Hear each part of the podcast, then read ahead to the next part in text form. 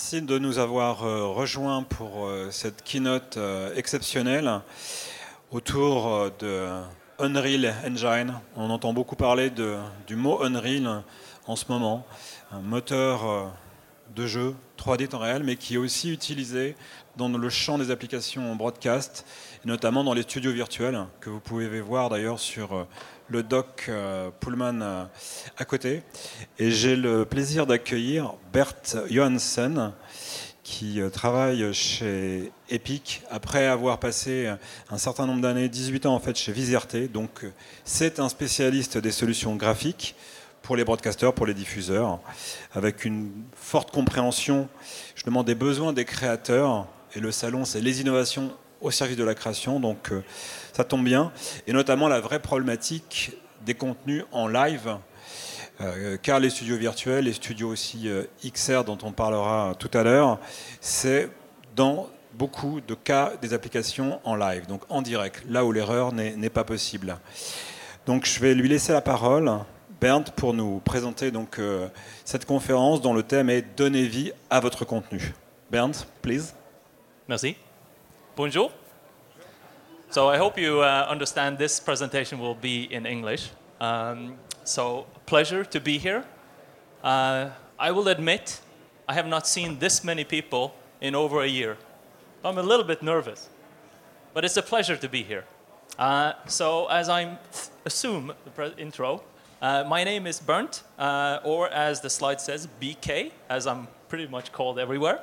Uh, and I am the industry manager for Epic Games with a focus on broadcast and live events. So it's a pleasure to be here today to explain to you a little bit about Epic Games and the Unreal Engine and what we do, uh, different use cases from around the world.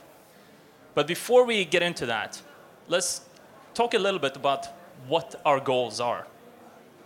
Because one of the questions I always get is why, why do you do this? Well, our mission is really to empower creatives to create amazing content and share this content uh, you know, globally to audiences on all kinds of different platforms. And it is important for us that we, Epic Games, are also a creator.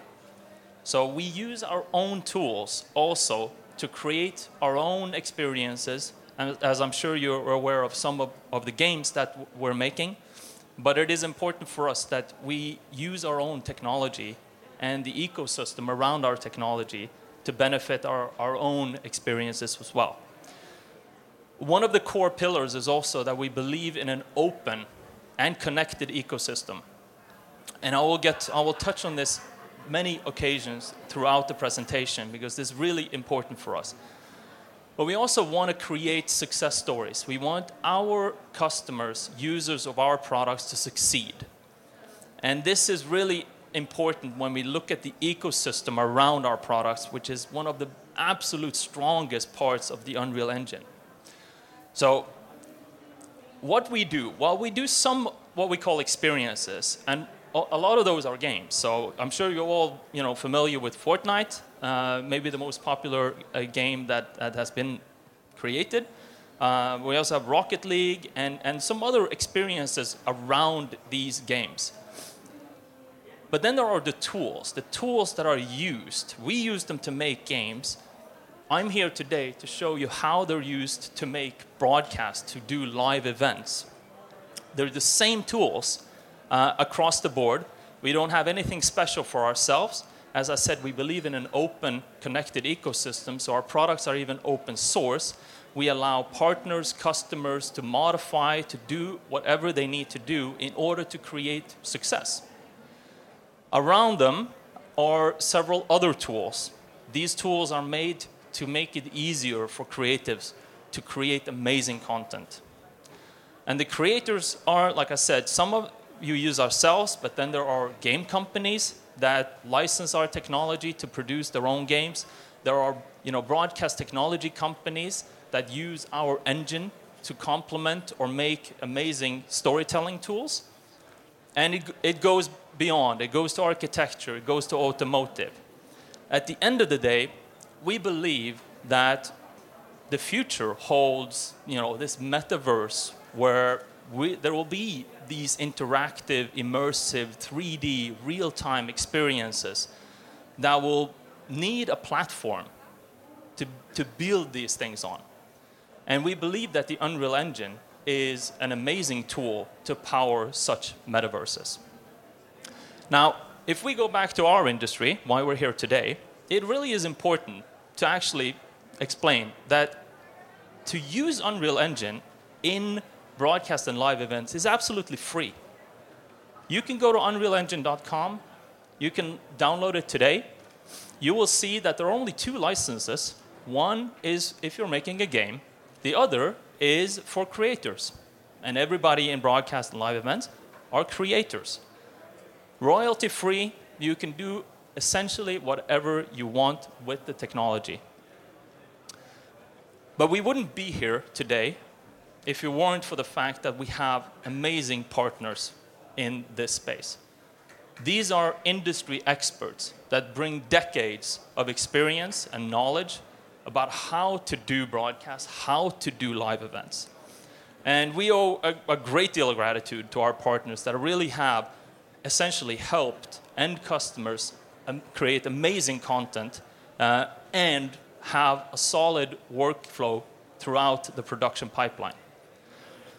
So this is not an exhaustive list. The list goes on and on and on. I wanted to make sure you understand that there are some industry veterans here that really kind of come from this space. There are also some newcomers that see new opportunities to take the Unreal Engine and create, you know, maybe future versions uh, of, of, you know, modified workflows. But it is a broad ecosystem out there. They all see the benefit of the Unreal Engine with the amazing fidelity that you can produce in real time uh, for any type of content production. So, of course, I need to show you some examples.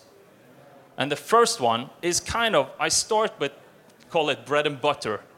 This is actually quite recent, this October, from uh, the Dota 2 esports tournament, the international, which was done in Romania. And esports is always fun to bring in because they are very, very visual. They love to use virtual and, and AR and augmented reality. Another thing of this production, which I, I, I like to bring as, as an example, is it was huge.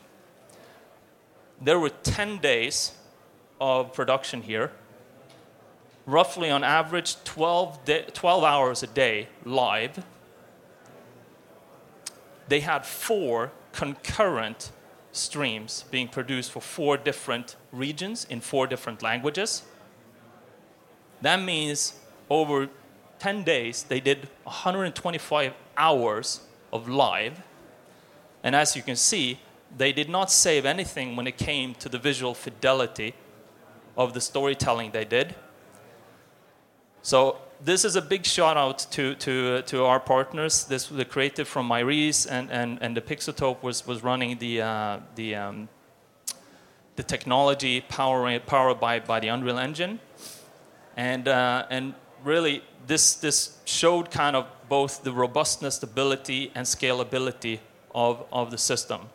Of course, being Dota 2, a global, super popular event, had over 100 million views of this content as well. Now, another example, more from traditional broadcast, this comes from the Middle East. This is a, a, a customer of our uh, Al Arabiya, and this is a, a partnership or, or, using the integration with, the, with our, our partner VizRT. And it really kind of shows how they're able to extend their studio space way beyond the physical limitations of that space and really tell stories that are super engaging, super relevant. And what the cool thing about this one is this is a news broadcaster, and we all know that news is fresh. So you don't have a lot of time. It's not you don't have 2 weeks to prepare this content. 2 weeks later the news is is old. You need to stay fresh and relevant.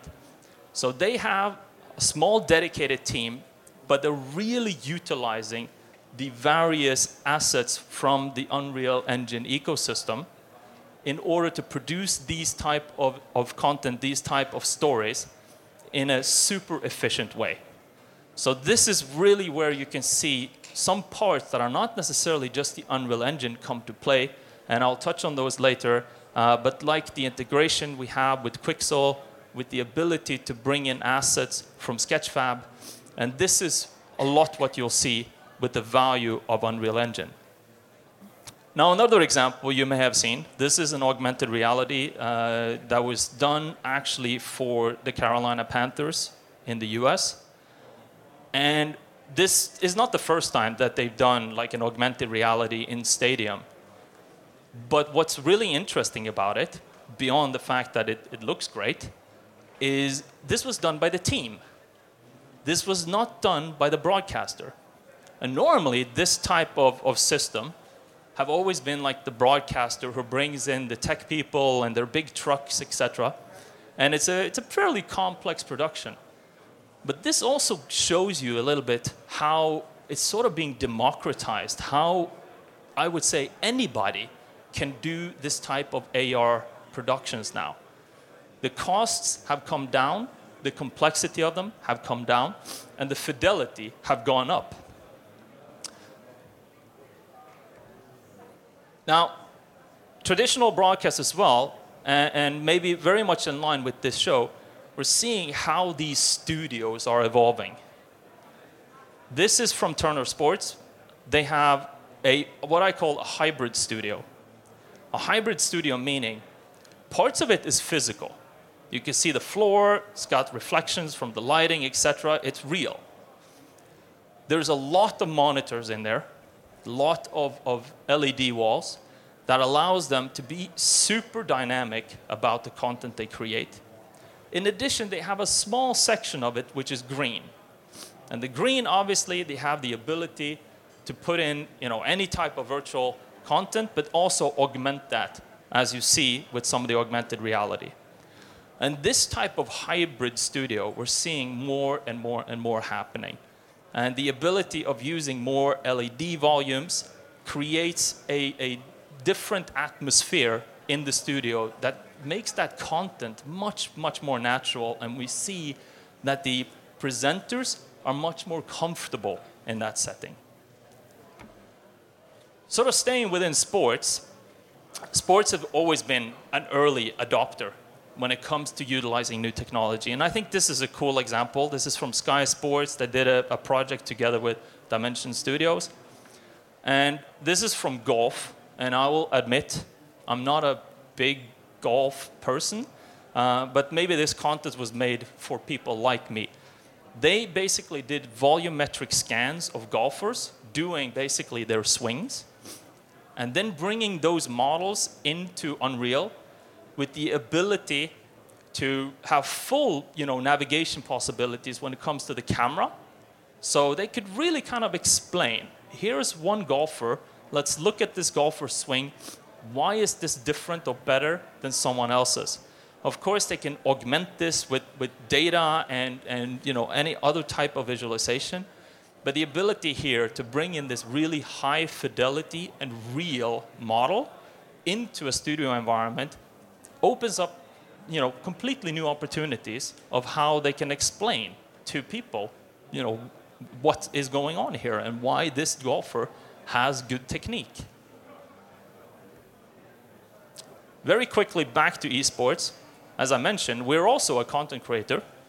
Uh, this is from our own esports production for Rocket League, uh, which is just a quick example to say that it's not all about virtual studios or AR or big screens. It is also about, call it bread and butter graphics that is used a lot for broadcast. This is like a motion graphic type. We're showing you know, who is the, the, the, the teams that are playing, uh, who is in the lead, etc. A lot of data being, being used. And of course, as you can see, extremely high fidelity, everything in real time, everything can be changed at any point in time. This type of graphic is something that would typically be produced in, in some DCC tool like After Effects and be rendered out in a lot of different permutations and variations. But with the fidelity you can do in Unreal Engine, there is no reason why you cannot run all of this in real time. And I want to show you just a quick example, just glimpsing a bit into the future as well. Because obviously, the visual quality and, and the power of Unreal Engine means that we've done a lot of the largest productions out there. But this is an example where you can actually take that engine, that power, you can move that into a cloud environment and totally change change the game in terms of the complexity. This is one of our partners called Arty, and they basically have the ability to insert Unreal graphics into your video stream without any rendering being done on on premise. All of it has been done in the cloud, and it's a very simple, you know, image processing technique uh, to to position and place that uh, that object into the video. So there's no tracking, no complexity really involved here. Now, switch over a bit to live events. There's a big crossover between broadcast and live events. They're both sharing the fact that it's live, it has to work. You get one shot, it better work. But live events are, are they have some other challenges. Uh, one of the challenges, for instance, in concerts, uh, in, especially in 2020, is that they didn't happen. So, how do you deal with that? Well, actually, a lot of concerts and festivals says people still want this content. They can't come to a venue. Let's bring the venue to them. This is an example uh, Prismax did uh, for a large festival in, uh, in Mexico uh, with Tecate where they essentially did exactly that. They created the entire festival in Unreal. The, you know, the bands were basically playing in a green screen environment, being transported into these virtual worlds. So they open up, in many ways, a new business opportunity as well, where the content could be reached anywhere in the world. People wouldn't have to travel.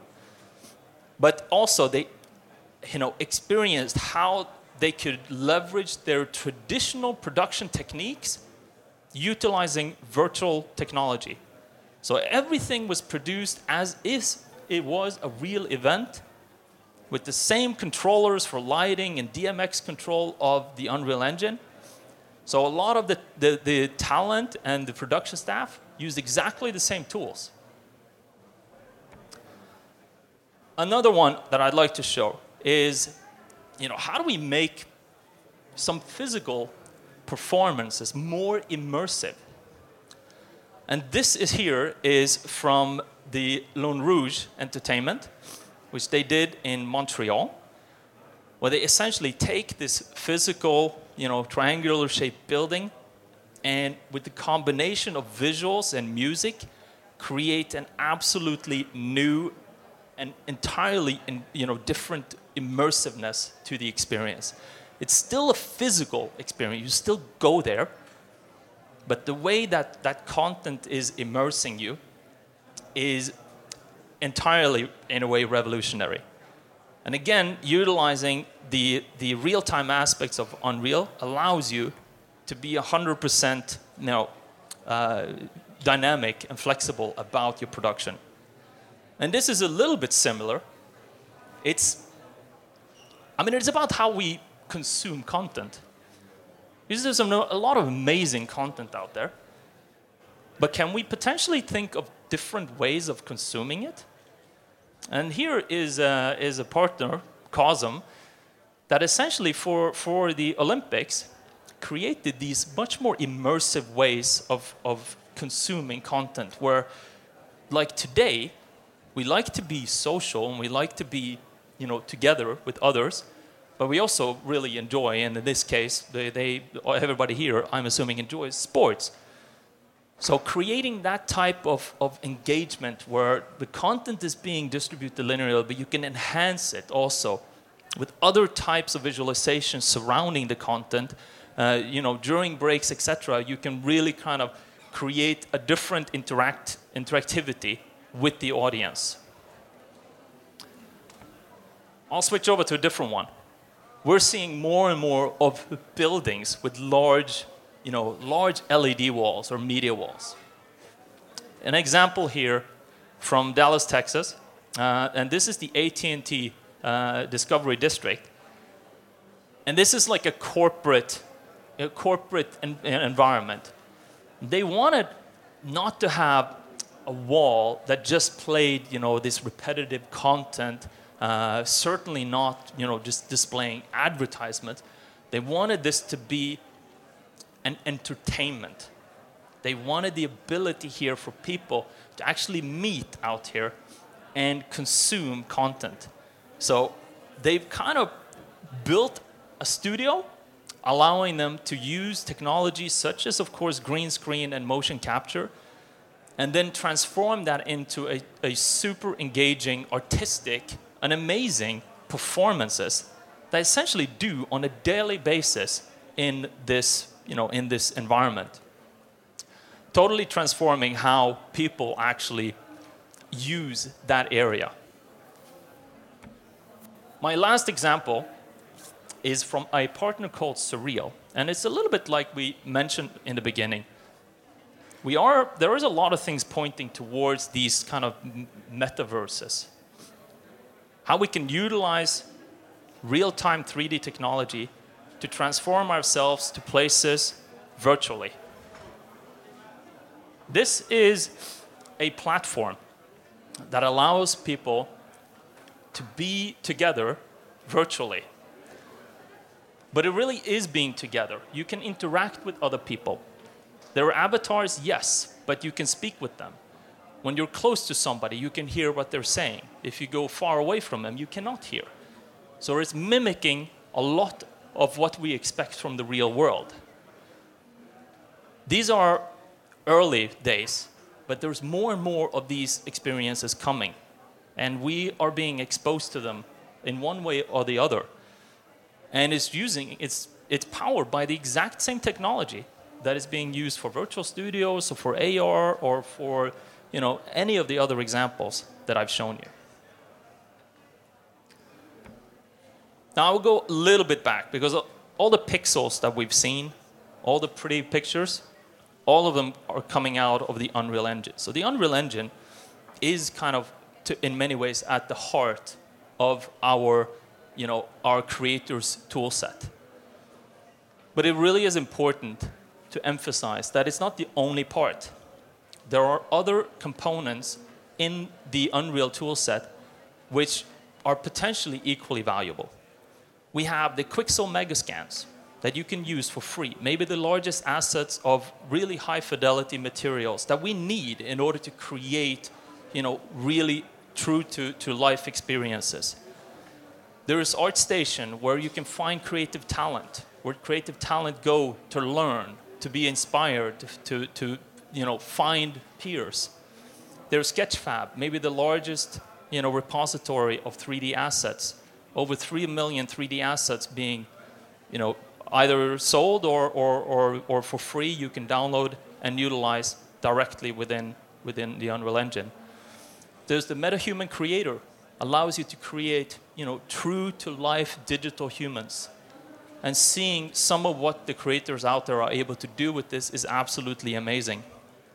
Twinmotion, which is sort of an intro to, to you know, immersive and, and, and 3D, uh, allows you to build up environments. They can build virtual studios, you can build stadium experiences, but you don't need to be a you know, a, a 3D designer as such. You can start in Twinmotion. You can share your ideas. You can then bring them into Unreal Engine and finish them. That's all I had prepared for you today. Um, but I am very willing to, to, if you have any questions or anything. Um, hello. Uh, thank you for all the speech. It was very interesting. And I would like, uh, would like to ask you if um, you think to give people some some tutors and to bring uh, some people to learn uh, to use these tools? So the, the topic of, of, let's say, education is a really big and important one. We are, we're really proud of the availability of online learning tools around the, the Unreal Engine. So there's thousands of courses that are available for free uh, that anybody can do, and several kind of learning paths depending on what your needs are. If you're an environment designer or if you're more an interactive interactive designer. So there's a lot of, of available tools there. And like I said, that's what comes from Epic. But there's also this enormously engaged ecosystem of users. So just searching YouTube for, for content, you will find thousands of hits from people who are proud of what they do and wants to share that, that learning with others. So that is what is available today. We are also working to get you know, more universities uh, and more professional institutions to offer really kind of un Unreal-based training that are more industry-specific. So for instance, for broadcast, how do we train people who are knowledgeable in broadcast about the possibilities of using Unreal? Et pour euh, confirmer ce qui a été dit, euh, j'ai eu l'info euh, à l'instant, en France, il y a deux écoles, Objectif 3D et l'école Georges Méliès, qui forment sur Unreal. Et, l'équipe France, justement, s'est renforcée aussi pour avoir plus de relations avec les écoles et développer euh, des partenariats. Est-ce qu'il y a une autre, autre question? So the question is, um, there's lots of projects with Studio XR, so, and they use Unreal Engine. Um, but uh, the lady said Unreal Engine is not very dedicated for video in first. So how you explain that? What this uh, enthusiasm? Well, it depends a little bit on what we mean by video. Um, if we if we talk about broadcast video and we talk about using broadcast SDI, then we have heard you and we have implemented native support in the Unreal Engine, supporting, for instance, the Blackmagic and the Aja uh, boards. In addition to that, there are also a lot of integrations done by third parties, uh, by our partners. So you'll also find other uh, alternatives that are add-ons to the engine. We are also looking at improving some of our, when we talk about video as in clips, uh, then we're looking at, at improving a bit the integration we have natively in engine for that. Uh, but again, it varies a little bit uh, from who, which partner you might be working with, because some partners have implemented very, very solid support for all, for, you know, for all kinds of broadcast format clips to be utilized in engine as well. Does that answer? In our mind, it was more about uh, not broadcast, but more for fiction, yeah. uh, feature movie, and, and, and so on why they use also Unreal? now, Unreal has been. Uh, I mean, the the the adoption when it comes to more film has also been tremendous. Uh, it's uh, it's been a challenge for for Epic to meet the demand. Uh, when it comes to new stages being put up and, and assisting on those. Uh, so we have this technology which we call nDisplay, which you can use in broadcast, but it's, it's very much used in film that allows you to create essentially as large of an LED volume you want, where you can scale up the, the, the capacity on the rendering side. You can create clusters of, of renders uh, that allows you to power the largest LED volumes you can imagine. And this is very much used when it comes to virtual production. Uh, and then we've done a lot of enhancements there as well, where in order to, to create a high performance system, you don't need to render everything. Uh, you need to render what the camera sees. That's the most important. The rest of it, you don't need the same fidelity. Uh, so we've also optimized the engine so that what the camera actually has in, in its viewport is what is being rendered with the highest fidelity, and the surrounding parts have a lower uh, fidelity. So there's a lot, and also the, the, if you look at the latest version of Unreal Engine, the 4.27, and you look at the features that were added to it, a lot of that deals with virtual production film. Uh, so I would argue it is a very, very high priority for, for Epic Games. Uh, and you know, with the upcoming Unreal Engine 5, uh, we're also envisioning that this is only going to go one direction. We're going to see more and more of this technology being used to, to, to power you know, films of, of you know, much more, much more than just the very kind of v- VFX type films. We're also seeing documentaries uh, where you can't tell the diff- you can't see that it is a virtual environment being created. Merci.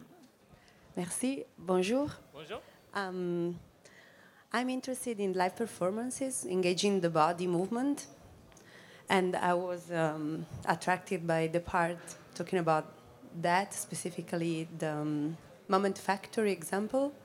And if I understood right, there is like a plateau or a place where live performa- performers are playing while they are projected and they're using motion capture suits. Do you know which kind of motion capture suits are working with? I, I do not have uh, a, a full list of, of that, uh, unfortunately. Um, what I can say is that a lot of, I mean, there is a, an, a live link, we call it. It's an integration, it's like a protocol uh, for, for the Unreal Engine. And a lot of the motion capture integrations have been done by the motion capture vendors themselves integrating to our live link. So the best bet is probably to check with the different motion capture vendors to see if they have implemented support for Unreal Engine.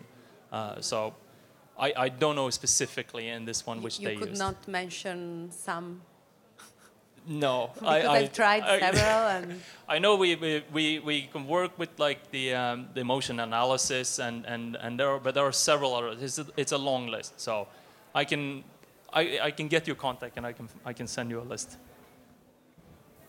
Hello, Oh, thank you to be there. Uh, I'm very happy to see you in front of me. I'm a gamer too, so that's why. But in the other other way, I'm working in education, and uh, on my side, for you, there is application on Unreal in education, in college or other or no. Not sure if I understand the question. Could you use the- your um, Unreal in uh, amphitheaters, on or not? Yes. So, so the Unreal Engine, again, it has two licenses. If you're making a game, that's one thing. If you're not, then go ahead. Uh, so we're actually highly encouraging that education institutions utilize the Unreal Engine. If you're doing a class on C++ programming, use the Unreal Engine and base your class on that. If you're doing a class on, on interactive design, use Unreal Engine and base your class on that. We, we highly encourage it to be used within education. Uh, we also support it, uh, meaning it's that we also have, and I didn't put in my presentation, uh, but Epic Games has also a mega grant system that allows, you know, people out there with good ideas or needs to apply for funding from Epic Games. We've allocated $100 million to support this ecosystem. There's quite a few from the education side that says we would love to do something to, to use Unreal Engine to create better, you know, education experiences or, you know, create more Unreal talent in the, uh, in the world. And we're very en- en- enthusiastic about supporting these efforts. Merci. Je pense qu'on peut applaudir Bernd. Merci infiniment. Merci beaucoup.